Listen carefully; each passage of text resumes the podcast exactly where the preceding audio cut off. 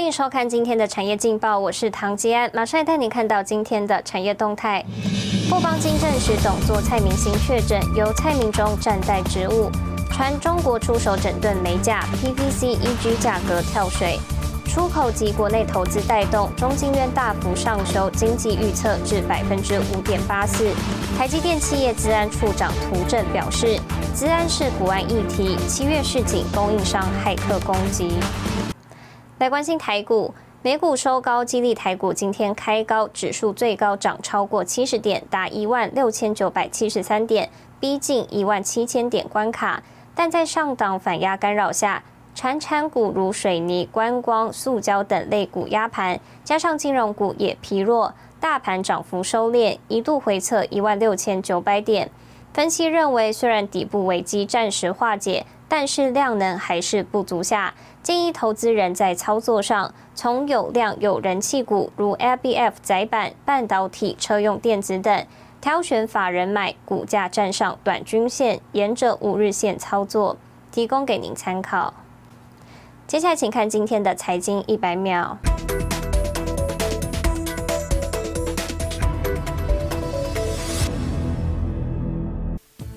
日刊工业新闻报道，美国记忆体大厂美光计划投入八千亿日元，约近七十亿美元，在日本广岛县盖 DRAM 新工厂。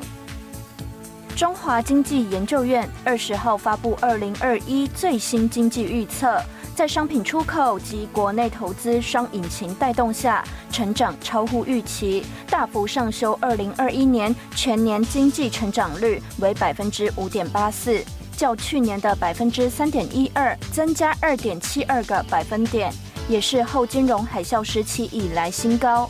二零二二年国内经济成长率约为百分之三点五五，为连续第三年突破百分之三以上。Semicon 线上资安趋势高峰论坛二十号召开，台积电企业资讯安全处长涂正提到，资安问题已是国安议题，这也是为何 Semi 成立台湾首届资安委员会。他表示，台积电在供应商资安评估上也列出一百三十五项，在今年七月由资财管理向一千五百多家所有供应商发布重要资安危害警示通知。因破产而进入重整程序的中国半导体企业紫光集团，近日公布公司重整工作的进度，称已获得包含阿里巴巴在内等七家企业及机构报名参与投资。新唐人亚太电视整理报道。Google 在台湾时间周三凌晨发布会上推出新机 Pixel 6和 Pixel 6 Pro，支援全 5G 频端，也是首次使用了自行研发的晶片 Tensor，可以帮助产品深度拓展人工智慧和机械学习的功能。在拍完照片之后呢，您甚至可以一键就去清除掉后面不必要的路人。这是 Google 推出的新一代智慧型手机 Pixel 6，在相机功能方面呢，搭配 AI 演算还有机械学习，都在这一代有了更多的突破。就是因为 Google 这次选择使用的是自行研发晶片 Tensor，非常引以为傲的人工智慧学习以及机械学习的技术。那结合这两者技术在晶片的架构上，所以它可以达到非常多的应用，包括更精确的语音辨识，那甚至在相机上面辨识各种场景状况，那调整出最优异的一个照相的结果。除了新增加魔术橡皮擦，还有强化其他相机模式，包括动态肖像功能，可以轻易拍摄出长曝光的效果，或是分析主体模糊背景，达成动态摄影感。Google 台湾的团队也参与到相关的研发。全新的晶片组结合了深度的机械学习以及人工智慧，这些事情也开启了无限的一个可能性。我们不排除。把我们优异的晶片放在所有其他各种产品上面。The result of that work is Google Tensor。自研晶片使产品的功能最大化，外界也传出三星拿到这一笔的代工订单。不过 Google 方面没有给出答案。新唐人亚太电视林玉堂、曾新敏，台湾台北报道。带您看到今天的国际重要财经报纸信息。彭博社：美国九月新屋开工数月减百分之一点六，营建许可月减百分之七点七。金融时报：日本经济安全大臣小林英之表示，日本应该制定半导体战略，否则将落后于美中。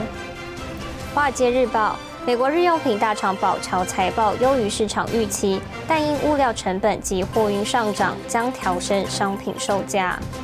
日本产经新闻：美国游戏公司十亿美金收购日 Sony 集团网络游戏企业。台湾生技业研发实力世界有目共睹，更成立国家生技研究园区，网罗具有研发新药潜力的公司。七十二岁的陈水田博士就是其中一员。五年前，陈水田从中研院退休后，把退休金作为创业基金，投入新药开发，为产业孕育人才。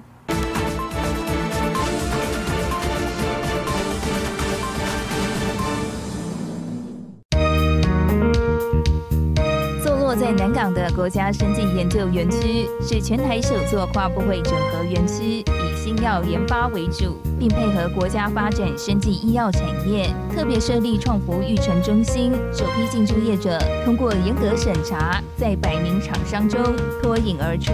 第一个题目是我在中医院申请专利的一个肺癌的早期的一个生物简体蛋白质小分子药，就是做牛樟芝。那审查委员觉得这两个符合这个园区进驻的应该有的条件。而且超过这个条件，所以他第一第一次就批准我们可以进出。带领这家生技公司是七十二岁的董事长陈水田，台大生化所博士，前中研院生化所研究员暨总务长。陈水田拥有三十七年的研究基础及多项研究成果，既转给多家上市柜生技公司，协助台湾生技产业发展。我自己觉得说，生技。